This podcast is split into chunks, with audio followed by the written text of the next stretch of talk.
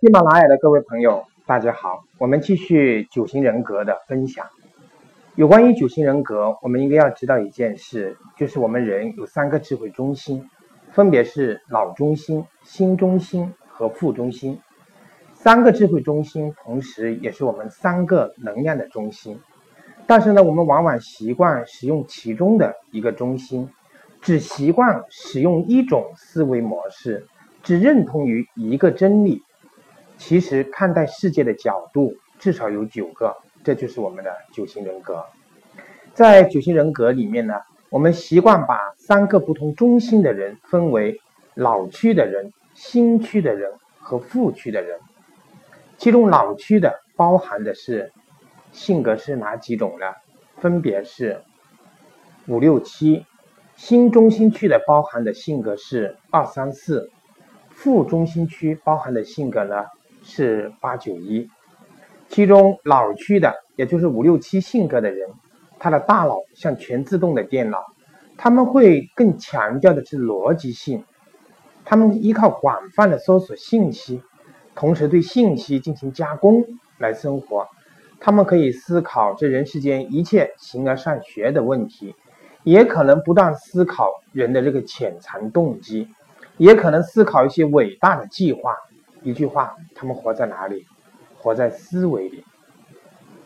那第二个区呢，也就是我们说的心区。心区包含的性格是二三四型。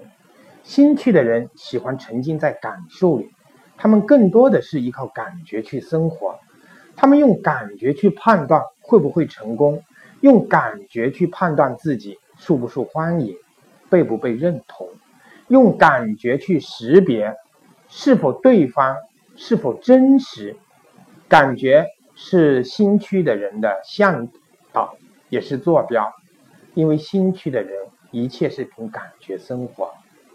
那腹区的包含了哪几种呢？包含的是八九一性格的腹区的人，既不是靠思维，也不是靠感觉，或者说他们是结合了感觉和思维，他们靠的是直觉来生活。他们生活在与生俱来的本能里，所以这个区又叫本能中心区。他们好像本能的知道什么是对的，什么是错的，同时他们往往更能坚持自己的见解。他们中的一些人希望能够成为众人的首领，他们中的另一些人期望与身边的人和平共处，他们中还有一些人坚持只做对的。正确的事，比方我们说的第一型的完美型的，但无论是哪一种，他们更多的都是在本能的驱动下完成这一切。好，这是我们说的这九型人格分为三个区啊，但是这三个区的人一旦相遇了，他们往往就会因对方的不同而产生困惑啊，这就是我们后续要学的课程。也是我们这个课程的主题：觉察自己，理解他人，站在对方的角度来进行思考。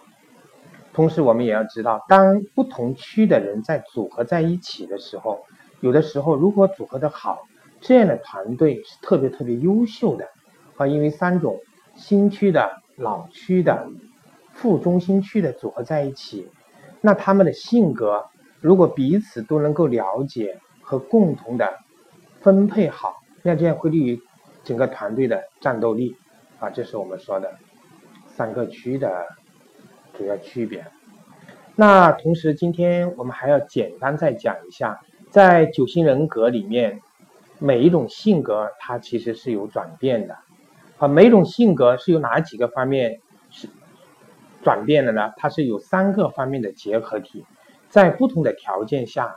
会表示出来，我们可以看到我们的九型人格的这个九角星图，在每一个角的顶尖呢是自身的性格，在两个延伸的这个箭头指向可能变化的性格，比方第五号性格，如果是你的自身性格，那它在压力增大的时候，或者处于危险状态和区域的时候。